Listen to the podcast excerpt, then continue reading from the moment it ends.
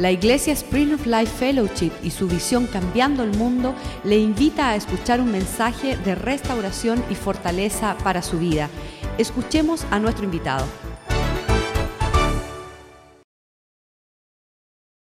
Y Dios sigue haciendo grandes cosas.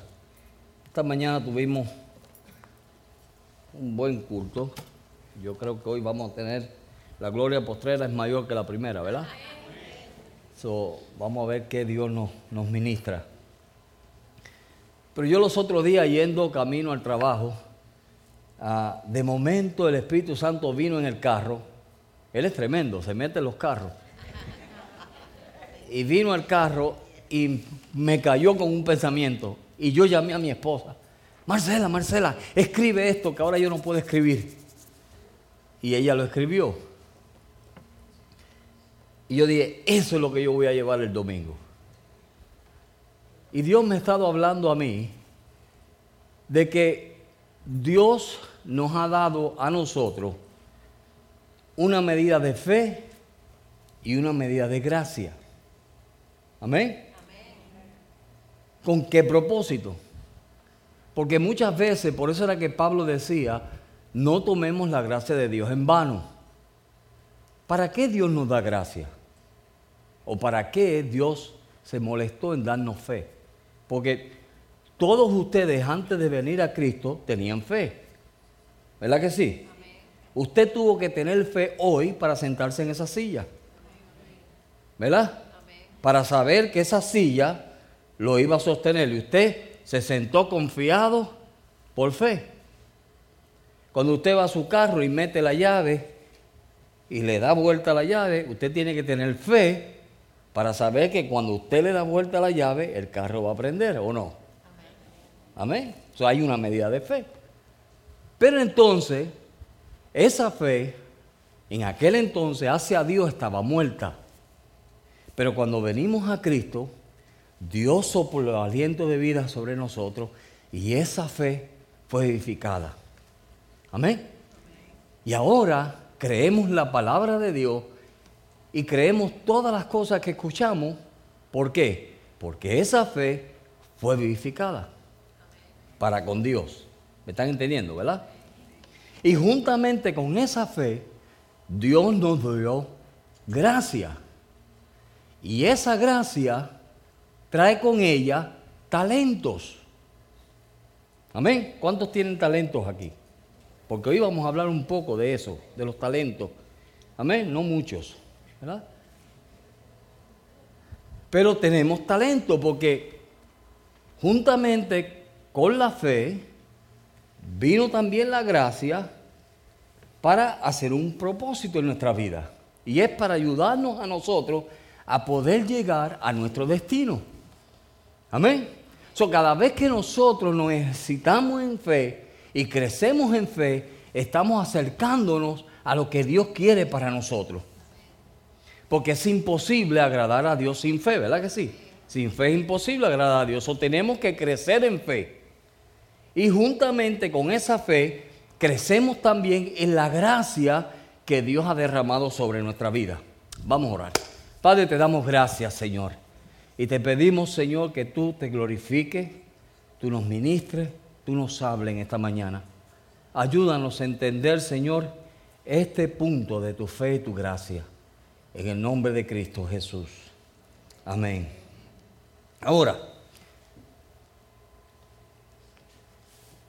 cuando Dios derramó esa fe sobre nosotros y juntamente con Él la gracia, fue con el propósito de llevarnos adelante. Ahora, ¿Cuántos de ustedes han visto que cuando usted fluye en algo, en la gracia que usted tiene, siente como que ha crecido, se siente mejor? ¿Alguien se ha sentido así? Voy a dar un ejemplo que lo di esta mañana.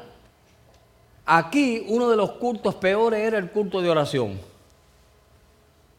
Pero Dios vino y levantó un hombre que tenía gracia y fe Amén. Y los cultos de oración cambiaron. ¿Cierto o falso? ¿Verdad que sí? El culto de oración cambió. Y juntamente con esa gracia, Dios fue levantando gente con otras gracias que no se sabían que tenían esa gracia. Manaqueico, tremenda predicadora. Amén. La hermana Rosita, otra predicadora. ¿Dónde está Rosita? Amén, dice. Ahora no dice amén, ¿ah? Amén. Y comenzamos a ver talentos y gracias que no se sabían. ¿Sabe por qué? Porque una persona que tenía fe y tenía gracia y fue usado por Dios para levantar otras gracias y otra fe. Amén, hermano. ¿Me están entendiendo? Entonces, cuando nosotros comenzamos a poner por obra la gracia y la fe que Dios ha depositado en tu vida, crecemos. ¿Aló? Amén. Entonces, muchas veces usamos el ejemplo de los talentos y casi siempre le damos la gloria a aquel que tuvo cinco talentos, ¿verdad? Y los multiplicó y fue cuántos? Diez talentos. Y el que tenía dos talentos y los multiplicó y cuatro talentos. Pero el pobrecito que tenía un talento, que lo cogió y lo escondió, a ese nadie habla bien de él. Ni aún la misma Biblia. Dice que el Señor le dio malvado. ¿Por qué escondiste el talento? ¿Qué fue lo que le pasó a ese hombre? Dios derramó una gracia sobre su vida y juntamente con esa gracia puso fe. ¿Y qué hizo él? Sin fe es imposible agradar a Dios.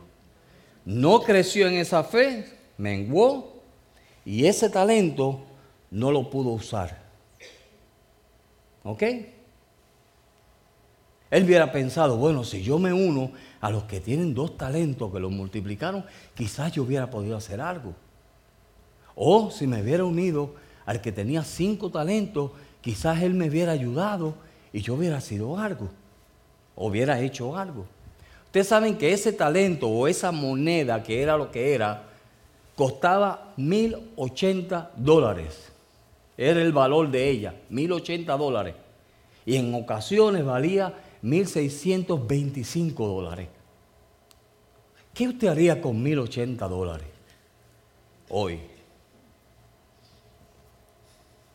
O 1625 dólares.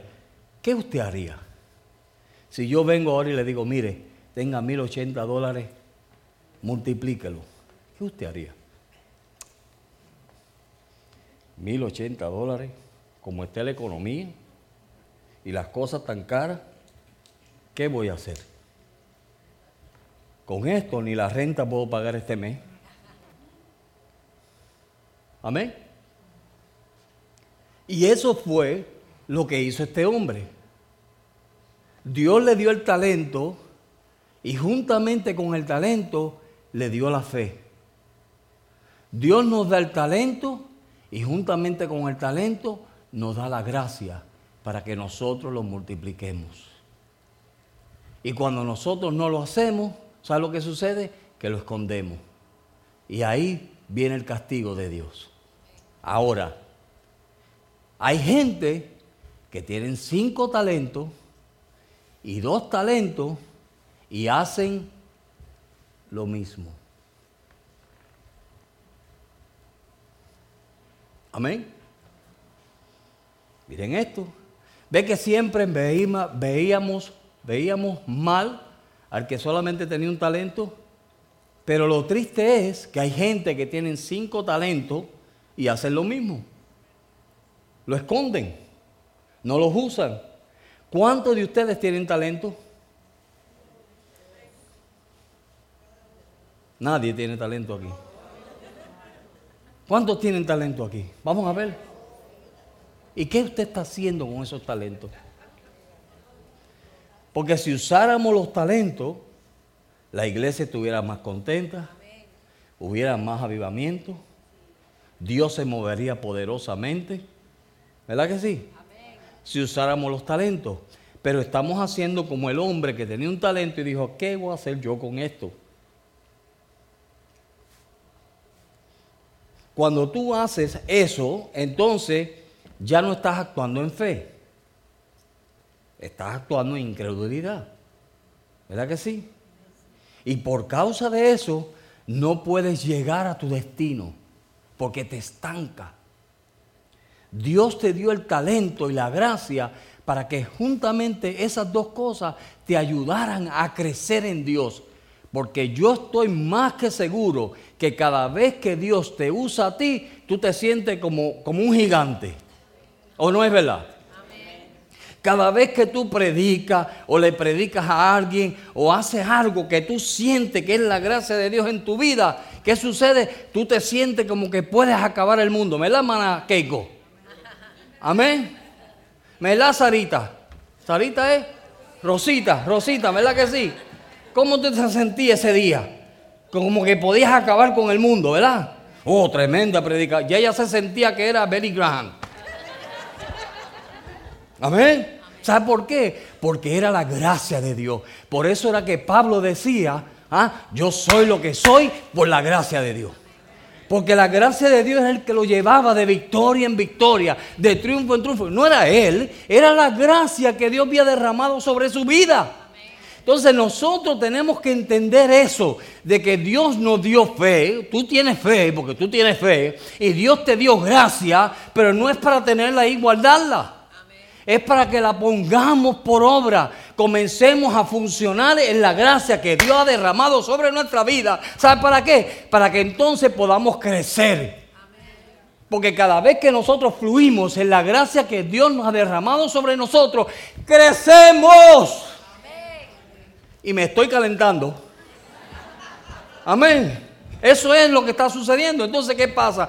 que cuando nos estancamos, simplemente le voy a decir la verdad. ¿Sabe por qué nos estancamos? Porque no estamos fluyendo en la gracia de Dios. ¿Me oyeron?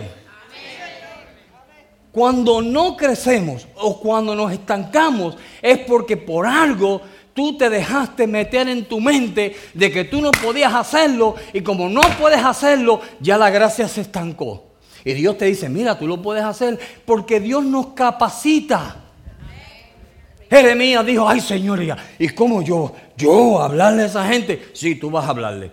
Pero ¿cómo le voy a hablar? No te preocupes que yo voy a poner las palabras en tu boca. Eso dijo Dios. Dios nos capacita. Y como Dios es el que nos capacita, mire, Moisés dijo, yo soy tartamudo, ¿cómo? No te preocupes que yo te busco un intérprete y le trajo un intérprete a su hermano. Ve, para Dios no es impedimento. Nosotros somos los que ponemos los impedimentos, Dios no los pone, Dios los quita. Eres tartamudo, no te preocupes, yo te voy a buscar a alguien que hable bien. No puedes hacerlo, no te preocupes que yo te voy a ayudar a hacerlo. Dios quita los impedimentos. Entonces, ¿qué hace Dios? No te preocupes, te voy a derramar gracia. Señor, dame gracia. Y Dios dice, hace rato que te la di. Señor, necesito gracia. Ya la tienes. Amén. Señor, gracias, gracias. Sí, gracias, ya la tienes. Ponte a usarla. Entonces, por eso en nuestra vida, mire, cuando usted ve los cristianos que parece que se bautizaron en en agua de limón, es porque están estancados en su vida con Dios. Dios no te quiere estancar. ¿Por qué? Porque Dios está mirando el final de tu destino. Amén. Y como Dios está mirando el final de tu destino, Dios dijo, espérate, yo te voy a dar lo que tú necesitas. ¿Para qué? Para que nadie te estorbe y nadie te ponga impedimento porque yo te voy a quitar los impedimentos, no te preocupes. Con fe no es, es suficiente, no te preocupes. Mire, y cada vez que nosotros dejamos que Dios nos use y que Dios nos use y que Dios nos use, más y más crece nuestra fe. Cada vez que tú ves hay gente que ora, Señor, salva a fulano, un familiar. Salva a fulano, Señor. Libértalo, Padre. Ay, Señor, trae liberación. Y Dios viene y lo liberta. Trae liberación y lo salva. ¿Y qué es la primera expresión cuando le dicen que Él se convirtió? ¿Ah? Hay algunos que dicen gracias Señor. ¿Cuál es la expresión de muchos? ¿De verdad que fulano se convirtió? No. ¿No lo creen? ¿Sabe por qué? Porque están estancados en su vida de fe. Están estancados en su vida con Dios. ¿Qué Dios hace? Dios viene y comienza a derramar bendición tras bendición. Para que agarrémonos, nos agarremos de la gracia de Dios y podamos decir, como dijo Pablo, yo soy lo que soy por la gracia de Dios. Amén. Pablo tomó toda su sabiduría y la tiró y la trató como basura para alcanzar la sabiduría de Dios. Se agarró de la gracia de Dios y cuando fue a los Corintios dijo, mira, yo no vine a ustedes con palabras persuasivas. Yo no vine a ustedes con palabras de sabiduría. Yo vine a ustedes bajo el poder de Dios. Con palabras llenas del poder de Dios. ¿Por qué? Porque él continuamente estaba confiando en la gracia y la fe de Dios que había en él. Amén, hermano. ¿Para qué es eso? Para que nosotros podamos llegar a nuestro destino. Jesús comenzó a hablar con sus discípulos. Y en una ocasión Él le dijo, no se turbe vuestro corazón, creed en Dios, creed también en mí. En la casa de mi Padre muchas moradas hay, pero yo voy a preparar lugar para vosotros, para que donde yo estéis, vosotros también estéis. ¿Qué estaba hablando Jesús ahí? No tiene lógica. Si habían moradas en la casa de su padre, ¿para qué le iba a hacer otra? ¿Tú sabes lo que él estaba hablando ahí? De la intimidad que tenía la novia con el novio.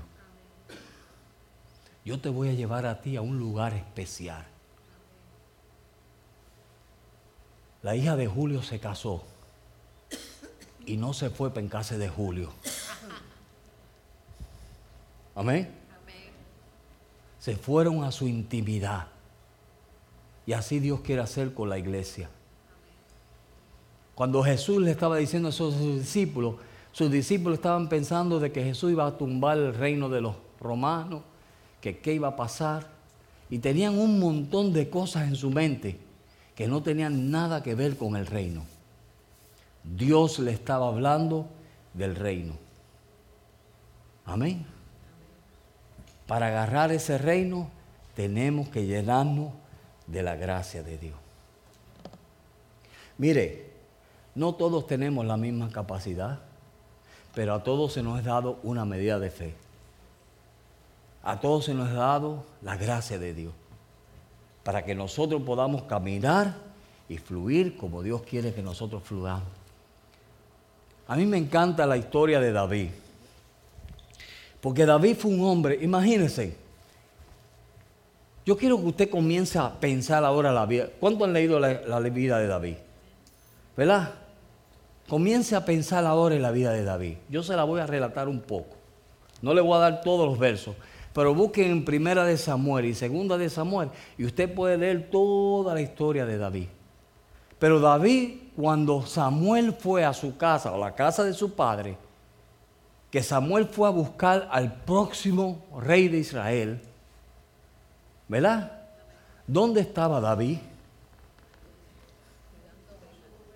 El padre no lo había mencionado. El profeta llegó y le presentó a todos los hijos, menos a David. Aquel era fuerte, aquel era alto, aquel era hermoso.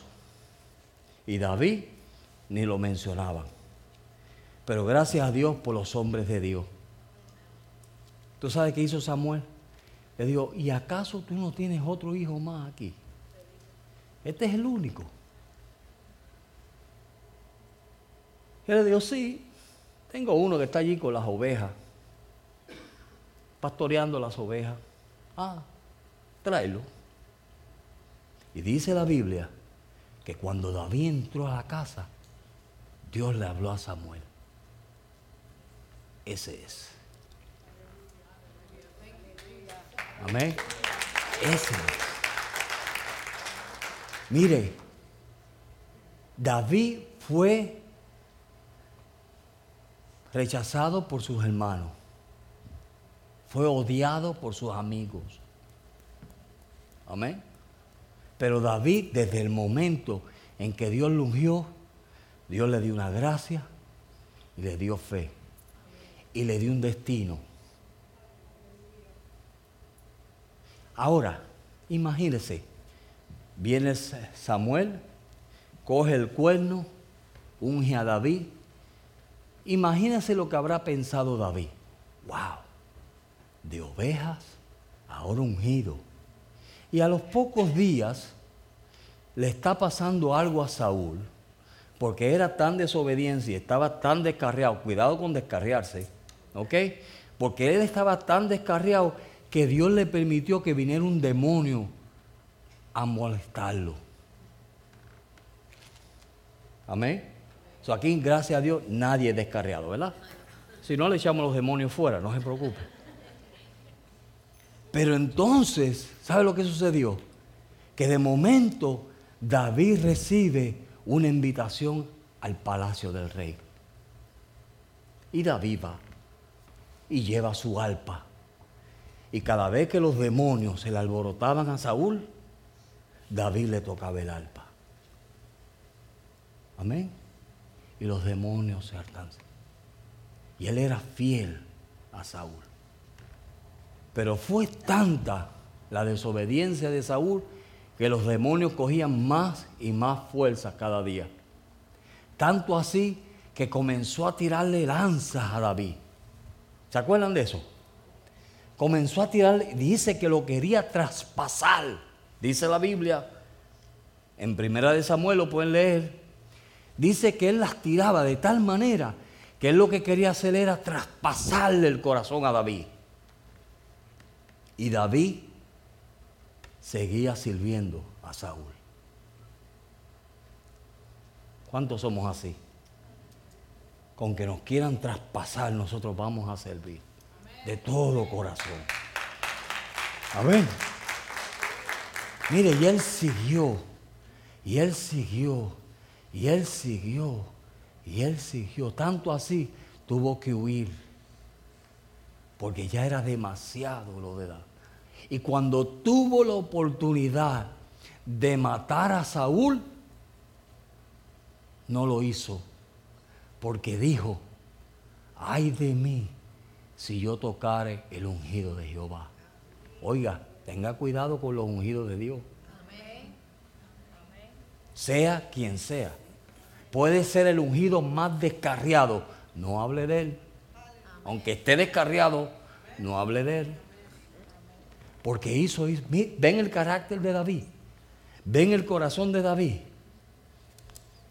Lo llaman supuestamente ayudar a una persona y lo que recibe en vez de gracia, desprecio y odio.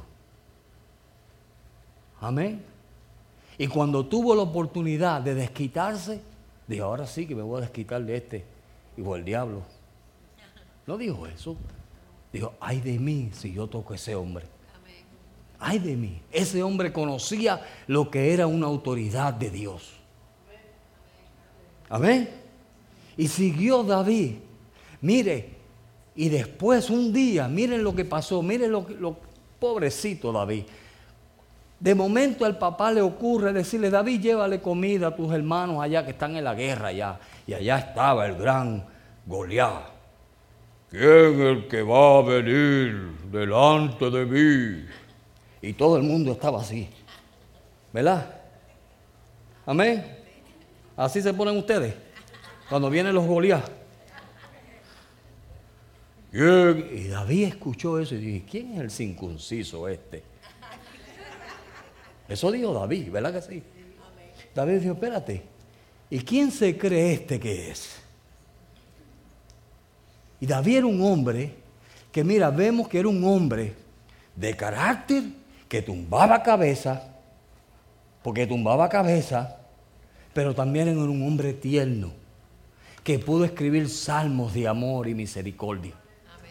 Miren el corazón de David. Yo fui bendecido con ese libro en estos días.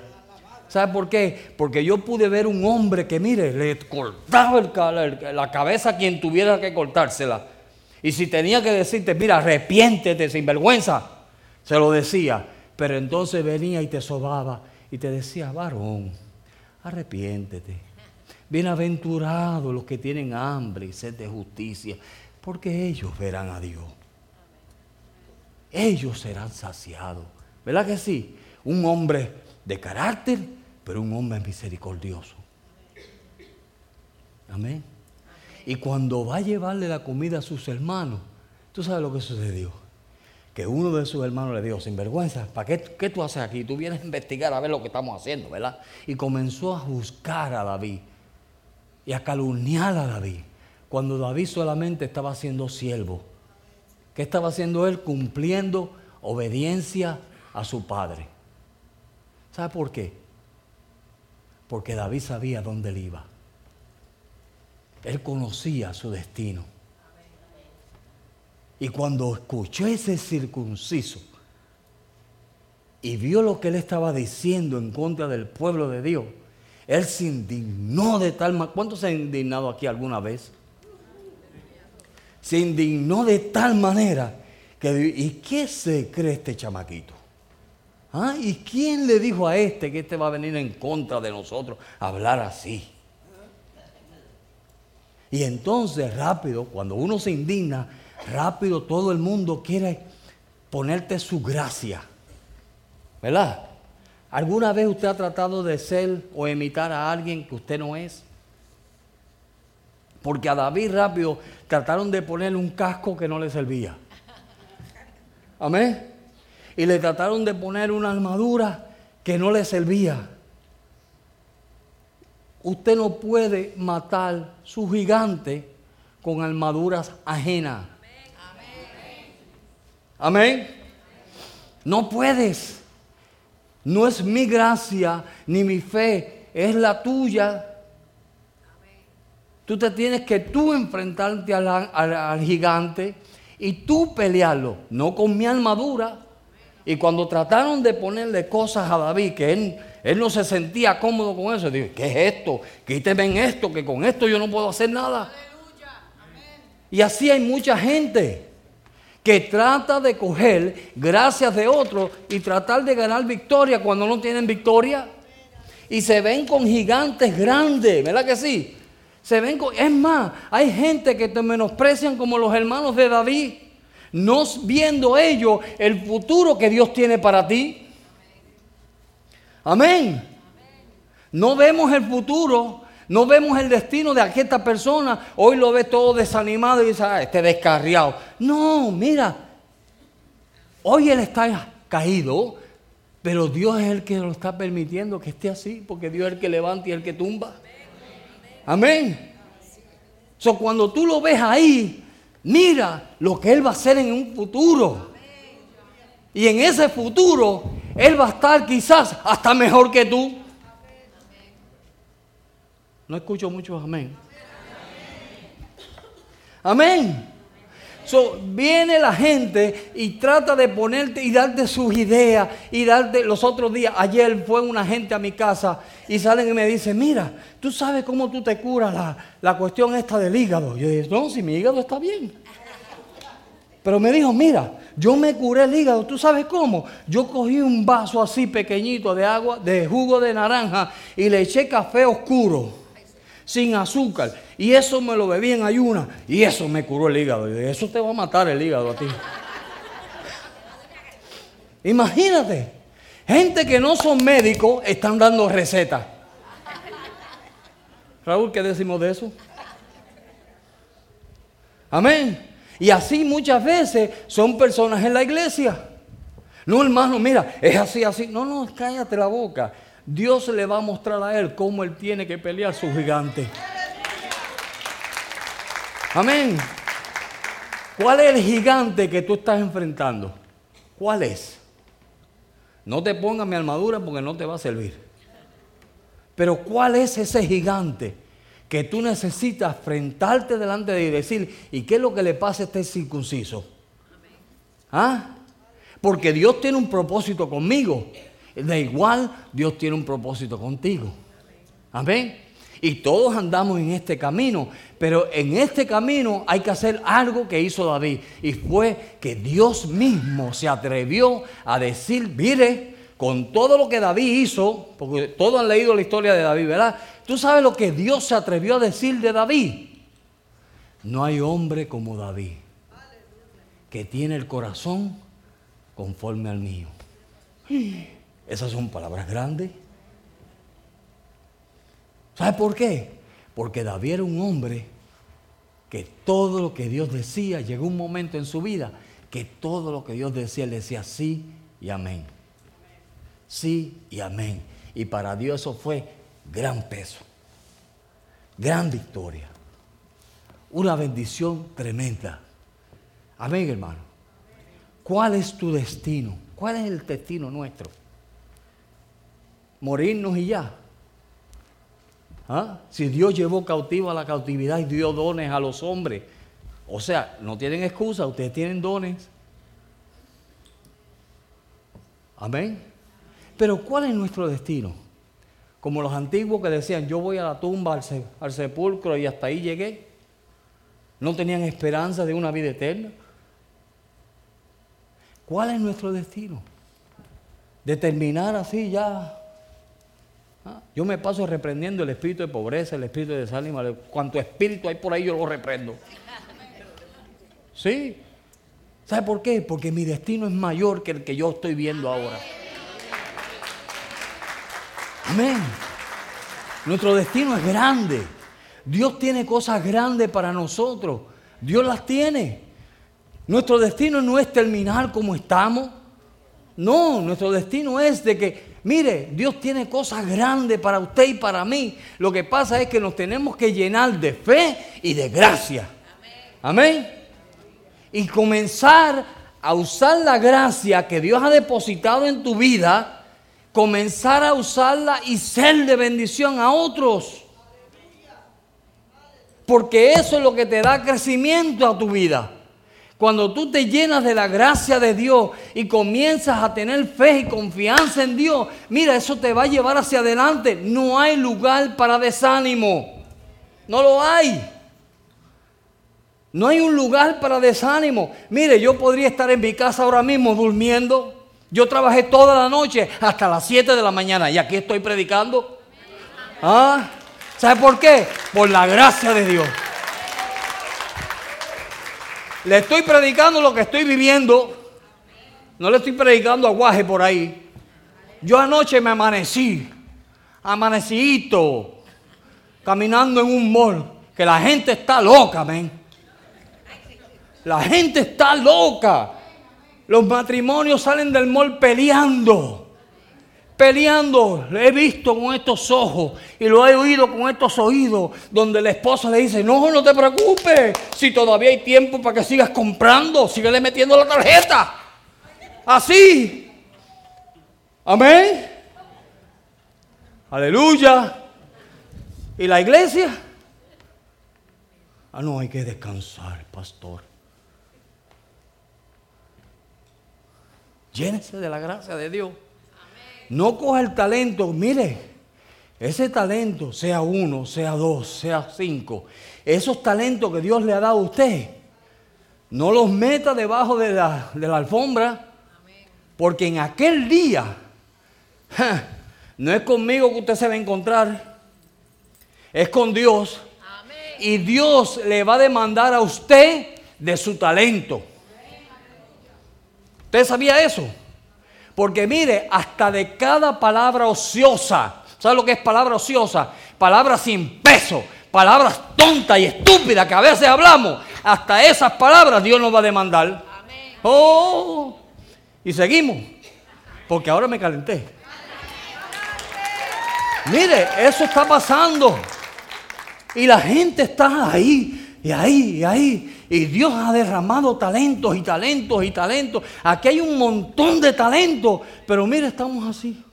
Ay, no, hermano, yo a predicar. No, Dios me libre. Ay, si solamente el pastor. Ay, por favor. ¿Cuántas veces el pastor te ha dicho, mira, fluye en gracia? Fluyamos. ¿Para qué? Para que crezcamos. Porque cuando usted se envuelve, no hay tiempo para desánimo. Es más, no hay tiempo para pensar en usted. Que tanto piensa usted en usted. ¿Verdad que sí? Ay, yo, ay, aquí, ay, acá, cuánto achaque tiene. Dios mío, cuánto achaque usted tiene.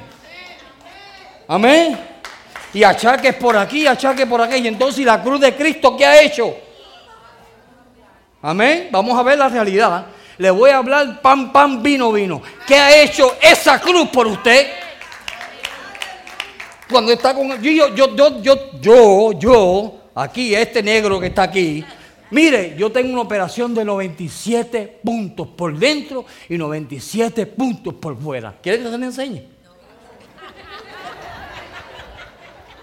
A ver, y aquí estoy. Ah, no hay tiempo para pensar en uno. Es verdad que cuando la gracia se vaya me, me caigo. Pero mire, cuando hay gracia hay que dejarla usar. Uno tiene que dejarse usar por Dios. ¿Sabe por qué?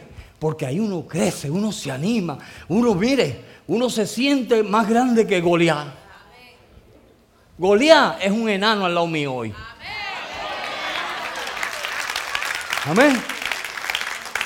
Es un enano cuando nosotros agarramos la gracia de Dios y los talentos que Dios ha puesto. Mire, por favor, ¿cuáles son sus talentos? Deje de estarlo escondiendo. No los esconda más. Se está haciendo usted mismo daño. No es el pastor, no es la iglesia. La gente deja de usar los talentos, se desaniman, se van de la iglesia y empiezan, no, que es iglesia, que son peores que Castro. ¿Qué es eso? Sí, hello. Ahí lo que quieren es mandar a uno. Claro, pues si tú no quieres hacer nada, hay que mandarte a hacer algo. Hermano, lávela. Haga, pase el vacuum cleaner por aquí porque, ay, ya me están mandando a pasar el vacuum cleaner. ¿Qué se creen ellos? Pues si no lo quieres hacer, lo ve y no lo hace. Aló. Ay, Padre Santo, ¿y esto? Dios es fiel. Dios es fiel. Es tiempo de ponernos en fuego para Dios. Es tiempo, mire. Es tiempo. Yo le dije los otros días a mi esposa, si yo le estoy tan dando, tan, yo calculé los otros días las horas que yo trabajo, eh, si yo le estoy dando tantas horas al diablo y a este mundo, no, hombre, no. Yo le tengo que dar más horas a Dios. Y me hicieron la vida imposible. Yo no tenía que trabajar anoche, pero el diablo quería hacerme la vida imposible. diablo, yo voy a predicar mañana. El turno mío no era el que me dieron. Y de un día para otro me cambiaron el turno. Y cuando yo veo, yo digo, ¿y esto? Yo me indigné. Yo, me, yo llamé al jefe y dije, oiga, ¿por qué me cambiaron el turno a mí? Si yo soy pastor, yo tengo que predicar mañana. Ay, pero fíjate. Y no me quiso cambiar el turno. Me metió la noche completa, desde las 8 de la noche, en un trapo de mol.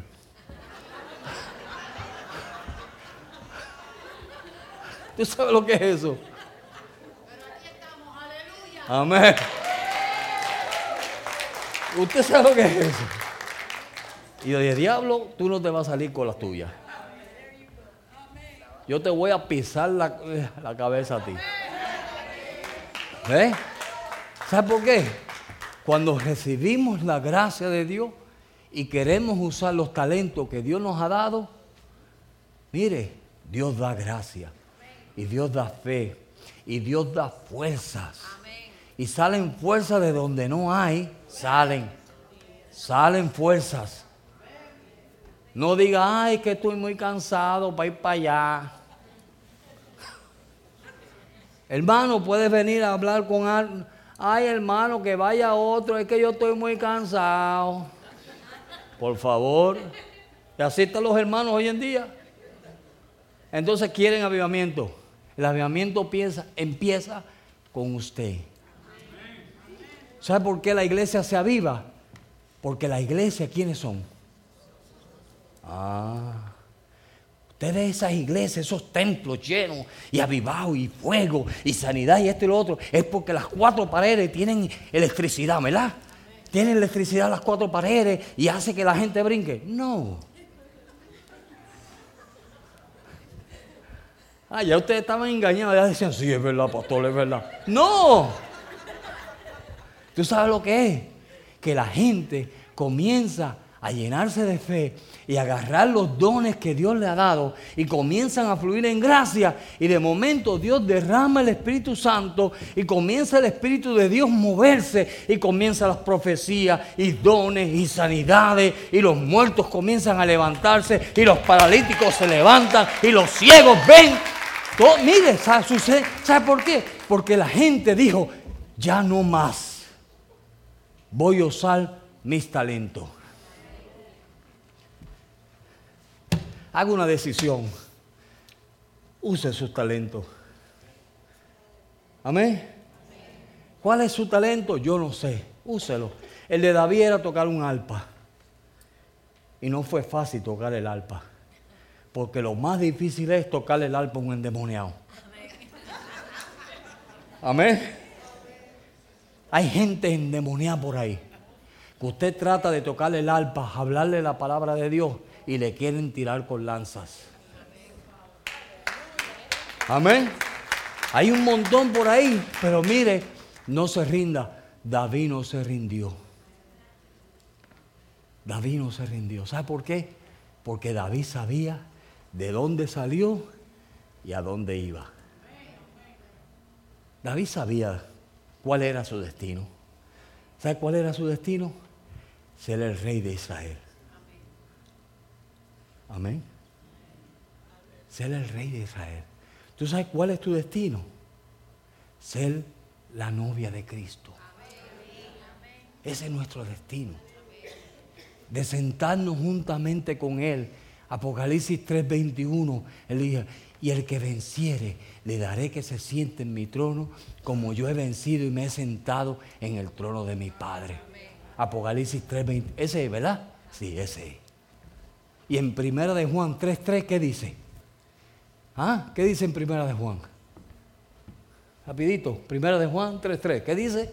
Y todo aquel que tiene esta esperanza en Él se purifica a sí mismo, así como Él es puro.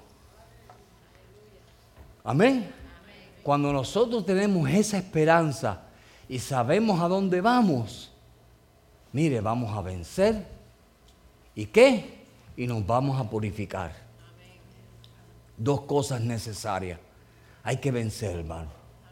Esos gigantes que se paran delante de usted y te dicen, tú de aquí no te mueves. Que los hay. ¿Verdad?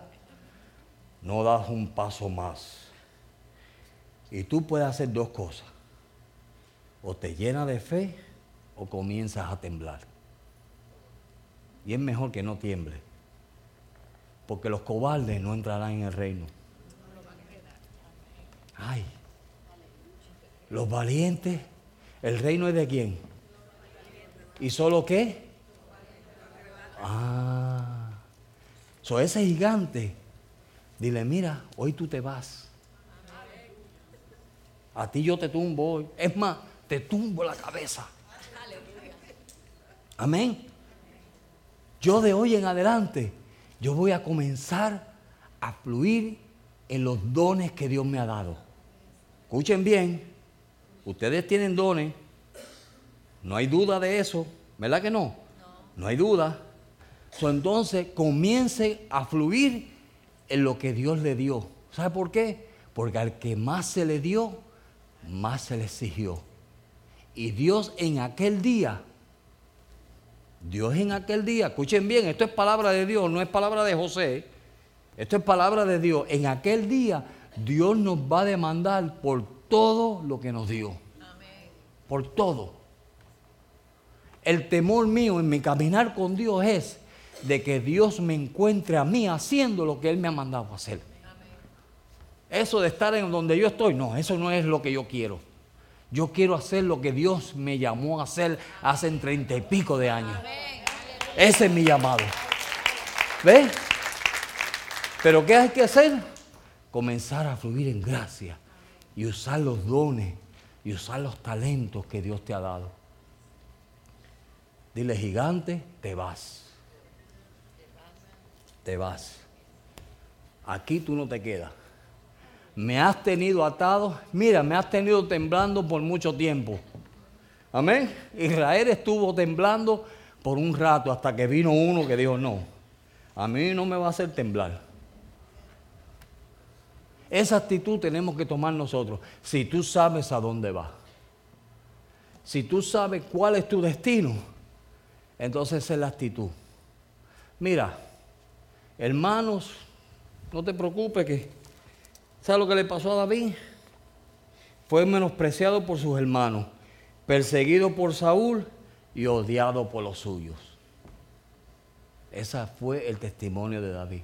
¿Se acuerdan cuando David venía de pelear con los filisteos? Vino otra gente y se le metió en el campamento y le llevó mujeres, hijos y todo. ¿Y tú sabes quién lo quería matar a David? Sus hombres los mismos que estaban con él. Fue odiado por los mismos suyos. Jesús dijo, un día me dijeron, Josán en las alturas, aquí el Hijo de Dios, ¿verdad? Después le decían, demonios tiene. Y crucifícalo. Jesús no tuvo fama. Ni mucha gente lo, lo siguió mucha gente, pero perseverar con él, muy poco. Amén. Mire, a veces nosotros queremos caerle bien a todo el mundo y es difícil. Usted no es pesetita de oro. No lo es. Aunque usted trate, yo escuché un testimonio de un pastor que dijo, yo pasé parte de mi ministerio tratando de que la gente, de que yo caerle bien a la gente y salía de predicar y la gente me decía, eso decía el pastor, decía, la gente decía, pastor, pero qué mal usted predicó hoy. Así le decía. Él dijo, hasta que un día yo dije, se acabó esto. Puso un espejo a la salida del púlpito en un pasillo y cada vez que él salía se miraba en el espejo y decía, qué bien predicaste hoy. ¿Sabe por qué? Porque él dijo, si nadie me anima, yo mismo me voy a animar. Amén. So, si nadie te anima, mire, usted mismo anime, mírese en el espejo y dice, qué lindo estoy hoy. Mi esposa los otros días me dice, yo no sé, pero hoy yo me siento linda. Yo dije, tú siempre eres linda, mi amor. Hay días así donde dicen que tienen el monito montado. Amén. Pero es así. Si nadie te anima, anímate tú. Amén. Si, si nadie te anima, anímate tú. No haga como la mujer que fue a la tienda a comprar una ropa. Y cuando llegó, el esposo no lo sabía. El esposo dijo, hija, ¿y qué tú hiciste? Ay, fui tan tentada por Satanás para comprar este vestido. Y él le dijo, pero ¿por qué no hiciste lo que dice la Biblia? Reprende al diablo de ti huirá. Y de sí lo hice, pero se paró de lejos de mí y me dijo, qué linda te ves. Amén. El diablo viene con toda astucia. No te...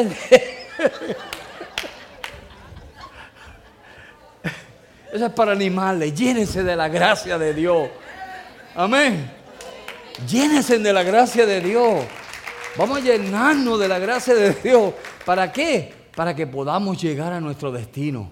Mire, yo siempre he dicho, aunque sea gateando, yo llego. Pero llego. Yo llego. Y esa es mi meta, ese es mi deseo, de poder un día escuchar a Dios decir, buen siervo y fiel. En lo poco fuiste fiel, porque no he hecho fiel en lo mucho, yo he sido fiel en lo poco. Que me diga, en lo poco fuiste fiel, en lo mucho te pondré. Eso es lo que yo quiero escuchar. Eso es lo único que, eso es lo único que me interesa a mí. Mire, gloria de hombres son pasajeras, son como la flor, que hoy están lindas y mañana no están. Pero la gloria de Dios es eterna.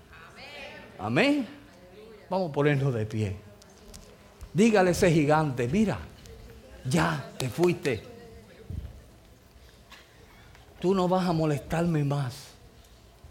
No te dejes tentar por el enemigo. Amén. Y cuando todo el mundo te desanime, anímate tú mismo. Mírate en el espejo y dile, qué bien. Ahora yo voy, me miro allí y digo, qué lindo prediqué yo hoy.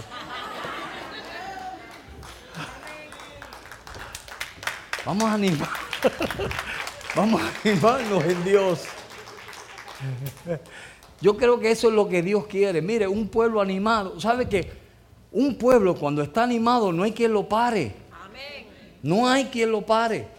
Por eso fue que cuando los filisteos vieron que los israelitas tenían ahora la presencia de Dios en sus medios, ellos dijeron, uh, espérate, que esto antes no era así. Porque comenzaron a escuchar cánticos y saltos y panderos. Y era porque el pueblo de Dios tenía la presencia de Dios en sus medios. Nosotros necesitamos eso, hermano. Tú tienes talento, no lo menosprecies, no lo desperdicies úsalos. Mire, el culto de oración fue tremendo, fue, ha sido tremenda bendición en esta iglesia, porque un hombre se dejó usar. Amén, hermano. Si nosotros nos dejamos usar, mire, vamos a hacer tremenda bendición para esta iglesia. Esta iglesia no es solamente de una persona o de dos personas, son de todos ustedes. Ustedes hacen la iglesia.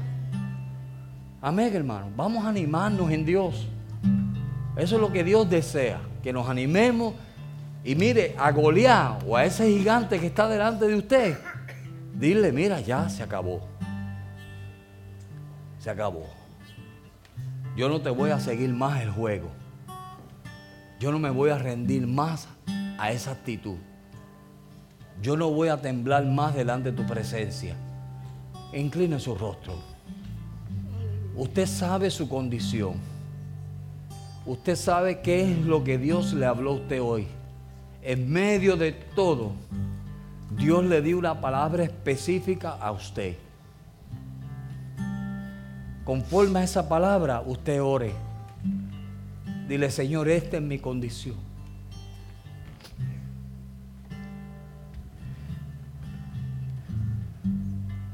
Ayúdame, oh Dios, a tomar esos talentos que tú me has dado, Padre.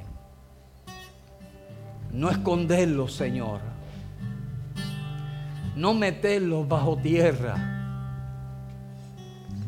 Pero ayúdame, oh Dios, poderlos usar, Señor. A poderlos multiplicar. Avívame a mí, Señor porque yo estando avivado, mi iglesia está avivada. Aviva a mi hermano, a mi hermana, Señor. Porque si ellos se avivan, la iglesia se aviva, Señor. Y un pueblo avivado no hay quien lo pare, Señor. Las puertas del infierno no prevalecerán en contra de tu iglesia, oh Dios. Es tu pueblo, Padre Santo. Señor, y tú has traído esta palabra con un propósito. Que no torne atrás vacía, Señor. Que haga lo que tú le enviaste a hacer, oh Padre. Que haga lo que tú le enviaste a hacer en los corazones de los hermanos, Tú eres fiel, Señor. A ti te damos la gloria y la honra. Y lo que queremos es tu gloria, Señor. Lo que queremos es tu palabra de aprobación sobre nuestras vidas, oh Dios. Tú eres el que levanta. Tú eres el que nos lleva adelante, Señor. Que aquellos que han sembrado con lágrimas, Señor, con regocijos, segarán. Oh, tú eres fiero, Padre. Que la bendición tuya, la de tu Santo Espíritu, la de tu presencia, Señor, sea con tu pueblo, Señor. Oh Señor, hoy proclamamos victoria, Señor. Hoy proclamamos victoria sobre nuestras vidas, sobre nuestros hogares, sobre nuestras familias, Señor. Espíritu de Satanás, enemigo de las almas, sal de esos hogares en el nombre de Jesús. Vete en el nombre de Jesucristo. Yo ordeno todo espíritu que está perturbando a mi familia, Señor. A mis hermanos y a mis hermanas, oh Padre. Dígale usted, usted conoce el espíritu que está molestando a su familia. Repréndalo, toma autoridad sobre él y dígale, échale fuera en el nombre de Jesús. En el nombre de Jesucristo. Señor, hay victoria en la cruz, Señor. Hay victoria en ti, oh Padre. Oh Dios bueno. Proclamamos victoria, Señor. Proclamamos victoria, Señor. Y hacemos un pacto de no tener ni alianza ni misericordia de ellos, oh Padre. Que no tengamos ninguna comunión con lo que no sea tuyo, Dios. Oh Señor, guarda nuestros hogares, Señor. Son nuestros santuarios que tú no nos has dado. Que tu presencia habite en nuestros hogares. Que tu presencia habite con nosotros día y noche, Señor. Oh Padre, no nos aparte de tu presencia que podamos habitar bajo el abrigo del Altísimo, Señor. Oh, tú eres digno, Señor. Tú eres digno, Dios. Oh, aleluya, aleluya. Bendito tu nombre, oh Dios. Oh, aleluya, aleluya, aleluya, aleluya. Oh.